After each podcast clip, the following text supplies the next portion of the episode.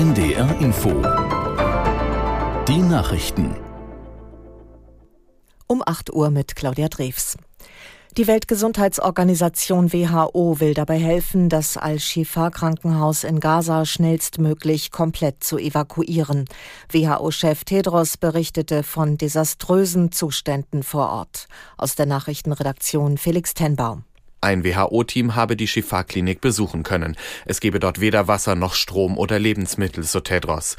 Die WHO-Beschäftigten hätten Spuren von Schüssen und Gewehrfeuer gesehen und am Eingang des Krankenhauses ein Massengrab gefunden. Darin sollen mehr als 80 Menschen beerdigt worden sein. Nachdem bereits tausende Patientinnen und Patienten und auch medizinisches Personal aus der Klinik geflohen sind, befinden sich noch etwa 150 Menschen dort. Es sind vor allem Todkranke und Babys, die im Krankenhaus nicht mehr versorgt werden können. WHO-Chef Tedros forderte angesichts der Lage eine sofortige Feuerpause. Die USA haben einen Bericht dementiert, dass sich Israel und die radikal-islamische Hamas auf eine Feuerpause und die Freilassung von Geiseln verständigt hätten. Eine Sprecherin des Nationalen Sicherheitsrats erklärte, man arbeite weiter hart daran, eine Einigung zu erzielen. Zuvor hatte die Washington Post berichtet, es habe eine Vereinbarung unter Vermittlung der USA gegeben. Bisher stimmt Israel vorübergehenden Kampfpausen zu, lehnt aber eine Waffenruhe ab, solange nicht alle Geiseln freigelassen werden. Bundesfinanzminister Lindner hat Kürzungen bei der Wirtschaftsförderung angekündigt. Weil 60 Milliarden Euro aus dem Klima- und Transformationsfonds wegfielen, müsse es Einsparungen geben, sagte er der Bild am Sonntag. Die Bundesregierung sei gezwungen, die Wirtschaft mit weniger öffentlichen Subventionen zu modernisieren. Unter anderem will der FDP-Chef Bürokratie abbauen und private Investitionen attraktiver machen. In Thüringen hat die Polizei eine Party von Neonazis aufgelöst. Das sogenannte Rechtsrock-Konzert in Sonneberg war als Geburtstagsfeier getarnt. In der Halle hingen Hakenkreuze und es wurden rechtsradikale Parolen gerufen. Gegen die Organisatoren wurden Ermittlungsverfahren eingeleitet. In Europa gelten ab heute neue Regeln für Privatkredite. Dazu ist eine entsprechende europäische Richtlinie in Kraft getreten.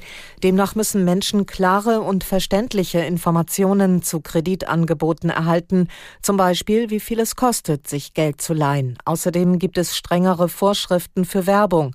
Damit sollen vor allem Haushalte mit geringerem Einkommen davor geschützt werden, sich zu überschulden.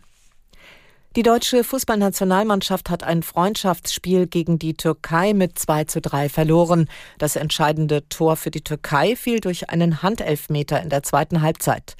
Nationalmannschaftsreporter Jens-Jörg Rieck sieht das deutsche Team noch lange nicht in EM-Form.